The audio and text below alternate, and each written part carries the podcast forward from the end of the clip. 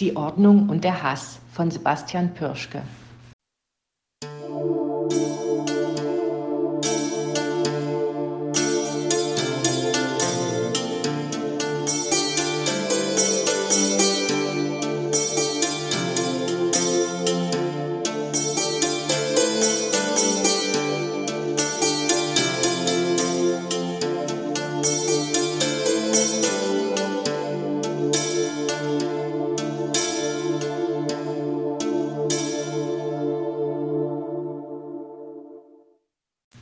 Es war ein sehr dunkler Tag.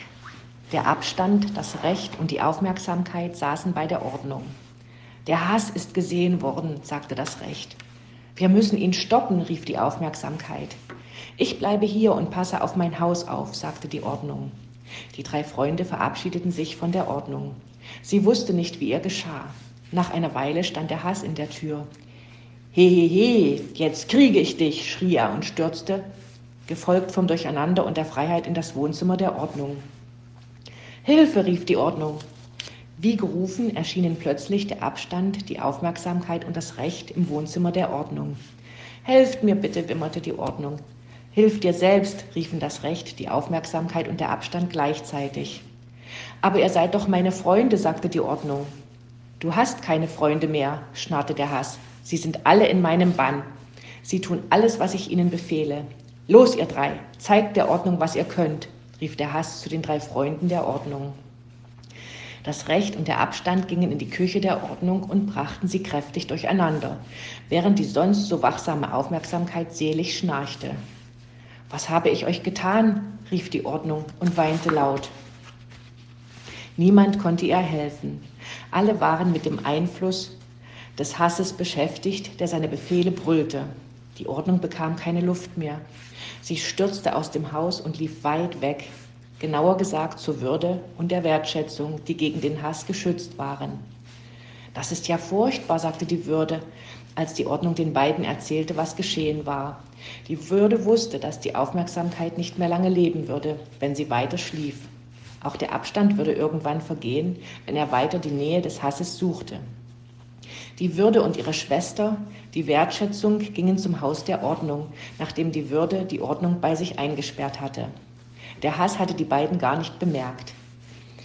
Er ließ die inzwischen wache Aufmerksamkeit unaufmerksam im Wohnzimmer hin und her springen. Hopsasa, hopsasa, die Aufmerksamkeit ist beeinflussbar, schmetterte sie in schiefen Tönen. Die Würde prüfte die Lage und sagte zu ihrer Schwester, Geh zur Ordnung und pass auf sie auf. Ich werde würdevoll Tee kochen und versuchen, dem Hass zu flößen.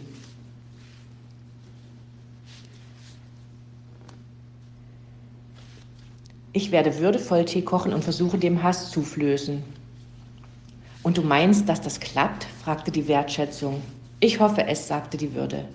Der Abstand und das Recht schlugen sich dabei die Kochtöpfe der Ordnung gegenseitig auf ihre Köpfe und sangen dabei. Die Ordnung ist weg, doch das ist kein Schreck, sondern ein Glück, denn sie kommt nie mehr zurück. Sie bemerkten die Würde gar nicht, die an ihnen vorbeihuschte, um den Ordnungszaubertopf aus dem Durcheinander herauszufischen. Die Würde ging vor die Tür und stellte den Topf auf. Es blubberte und zischte, als sie die Zutaten in den Topf geschüttet hatte. 24 Stunden später, der Würdevolltee war fertig. Die Wertschätzung und die Würde trugen den Topf zum Hass. Doch dieser bemerkte die beiden. Was macht ihr hier? fragte er. Abstand und Recht kamen aus der Küche, nahmen kurzerhand den Ordnungszaubertopf, den sie mit einer Leichtigkeit tragen konnten, die selbst die Ordnung und die Würde nicht hatten, und, und zerschlugen ihn in 1000 Stücke. Der Inhalt des Würdevolltees ergoss sich über den Boden. Die Aufmerksamkeit kam neugierig heran. Der Hass hatte wohl für einen kurzen Moment vergessen, sie zu steuern. Die Aufmerksamkeit legte sich auf den Boden und schlürfte ein paar Tropfen des Tees. Dann machte es plopp und die Aufmerksamkeit rieb sich die Augen. Was ist denn los? fragte sie. Du hast dich gerade aus dem Bann des Hasses befreit, sagte die Würde. Sie erzählte die Geschichte, die unglaublich war. Wir müssen Abstand und Recht retten, sagte die Aufmerksamkeit. Das tun wir auch, sagte die Würde. Sie nahm die Aufmerksamkeit mit sich und brachte sie zur Ordnung, damit diese Gesellschaft hatte. Die Würde sperrte die Aufmerksamkeit und die Ordnung ein, damit sie vor dem Einfluss des Hasses geschützt waren.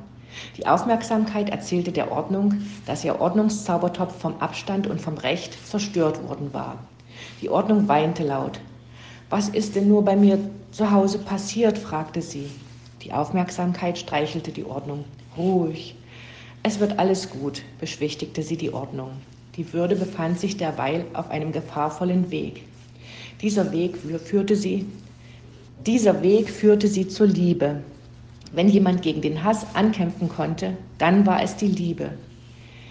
Die Liebe war ganz erschrocken, als die Würde ihr erzählte, was geschehen war. Das haben wir gleich, sagte die Liebe mit einer sehr ruhigen Stimme. Sie gingen den sehr weiten Weg zum Haus der Ordnung zurück, wo das Durcheinander und die Freiheit gegen den Hass kämpften.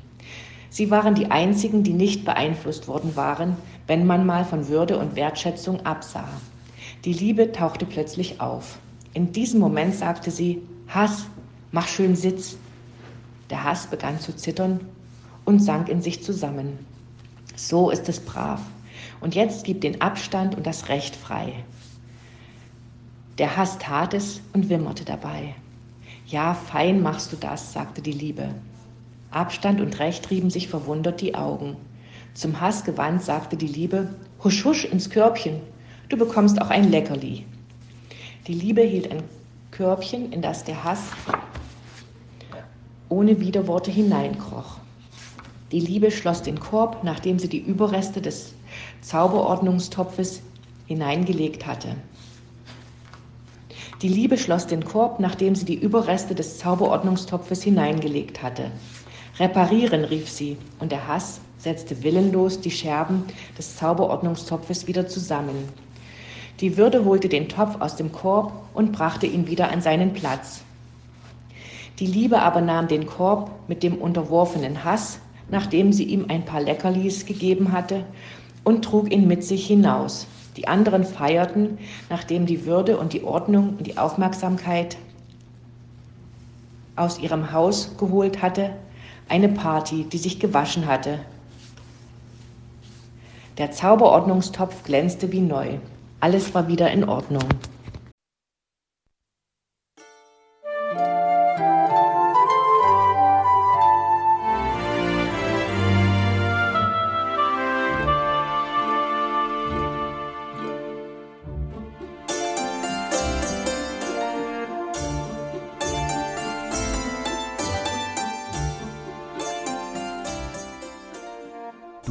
Hörtest eine Audioproduktion von Blinzeln Media, zu finden im Internet auf www.blindzellen.org. Blinzeln schreibt man in unserem Fall immer mit einem D in der Mitte.